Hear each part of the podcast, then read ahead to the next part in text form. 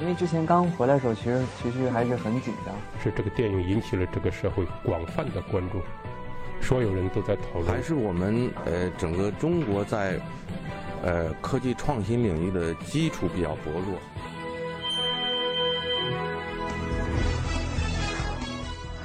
影响有影响力的人，中国新闻周刊。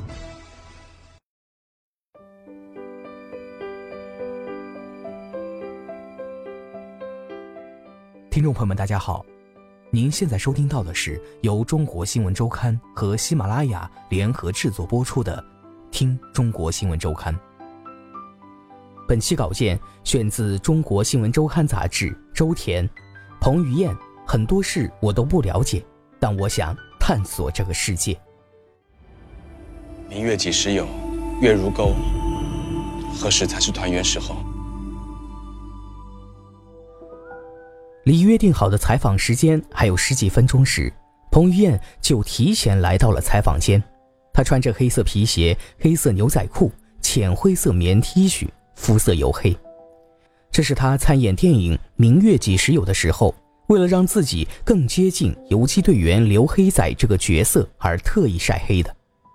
这个七月，彭于晏主演的两部作品接连上映。在《明月几时有》中，他是上个世纪四十年代名扬港九的传奇抗日英雄刘黑仔，《悟空传》中他是那个一身反叛精神的孙悟空。彭于晏三十五岁了，已经到了一个被人叫小鲜肉会觉得不好意思的年纪，摆在面前的机会越来越多，他的节奏也越来越快。刚刚过去的半年，彭于晏有六个月是在剧组度过的。他想趁着精力旺盛的时候多留下一些作品，当然，他也坦然承认，这也是压力所致。他怕一旦停下来，就会被大家遗忘。从2002年出演第一部电视剧到现在，十五年过去了。非科班出身，二十岁刚开始演戏那会儿，彭于晏说自己全凭感觉。演电视剧《海豚爱上猫》，他拿到了海豚训练师资格证。这是他得到这个角色的条件。做演员初期，彭于晏更多的是听从和照做，他不断的在挑战身体的极限。而近些年，他学会了观察和思考，比以前想得多了。而想的太多，有时候会束缚他的表演。这是他从《明月几时有》的导演许鞍华那里学到的。你可以换种方式，试着再放开一些，说不定会更好。拍摄期间，许鞍华经常这样跟他讲戏。彭于晏发现，表演有时候需要松弛。作为香港回归二十周年的献礼之作，《明月几时有》讲述了一段发生在一九四二年的抗日故事。当时日军攻占香港，知识分子成了被通缉的目标。为了把文化人士转移出去，彭于晏饰演的游击队队长刘黑仔和周迅饰演的小学女教师方兰里应外合，展开了一场惊心动魄的秘密营救。我想都没想过许鞍华导演会找我拍戏，彭于晏告诉中国新闻周刊。二零一一年时，彭于晏凭借电影《翻滚吧，阿信》入围第四十八届台湾电影金马奖最佳男主角。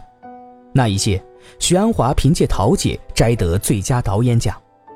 在那场颁奖典礼上，桃姐三次提名，三次拿奖，成为那届金马奖上的大赢家。《明月几时有》是彭于晏第一次和许鞍华合作，此前两人只是在电影人云集的颁奖礼上碰过面，从来没有过交流。所以，当刘黑仔找到他时，彭于晏一开始有点懵。这个角色对我来说很难。我不像一个游击队的人，不会讲广东话，什么都不会。一开始他完全没有信心。开拍前，许鞍华给了他三本关于刘黑仔的人物传记，读到最后，他慢慢读出了自信。和刘黑仔一样，彭于晏也没有想过自己会有机会成为孙悟空。《悟空传》改编自金河在的同名小说。讲述了在大闹天宫的五百年前，未成为齐天大圣的孙悟空不服天命，向天地诸神发起抗争的故事。花果山已经没了，那里的天空一片黑暗，根本就没有晚霞。我们都错了。没有天庭允许，种子是不会开花的。这部出版于两千年的小说，曾在网络上取得了颇高的点击率。导演郭子健曾与周星驰联合编剧并执导过古装神话片《西游降魔篇》。他是很帅，但帅当中有一点猴子的气质在。《悟空传》的定位是孙悟空成为齐天大圣之前还没有名扬天下的那个阶段，必须兼具可爱、反叛、坚持和无奈这些气质。彭于晏是第一个跑进我脑海中的那个跟剧本不谋而合的演员。郭子健告诉《中国新闻周刊》，彭于晏是他第一个定下的演员，之后根据他的气质去选择其他的演员。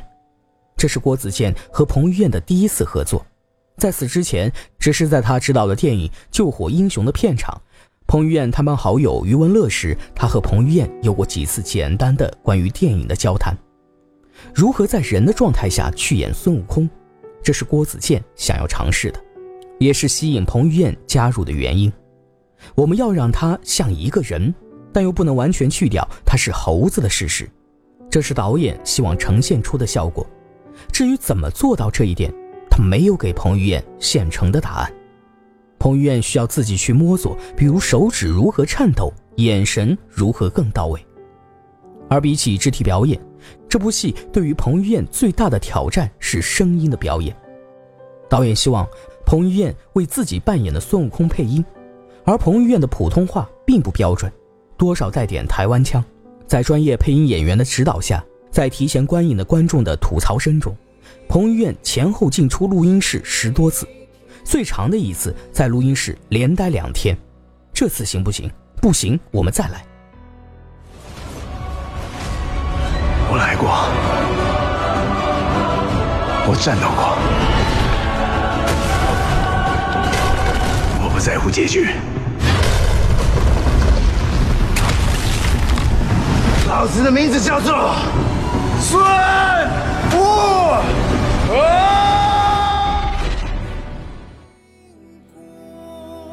郭子健记得，彭于晏从没有说过一句抱怨，每次离开时都会这样问他。其实，早在三年前，孙悟空的角色找到彭于晏时，身边不少朋友都建议他放弃这个机会。理由几乎一致，经典很难超越，观众的期待值会很高。事实上，早些年他拍电影《激战》《黄飞鸿之英雄有梦》和《破风》的时候，身边也总有不理解的声音。不要太在意别人说什么，喜欢就会去把握。我觉得人有时候确实是这样，还是会选择听跟你想法一样的人的意见。彭于晏形容自己比较自我，会不会很难？观众会不会接受，或者我根本就不适合这个角色，以及为什么我做不到？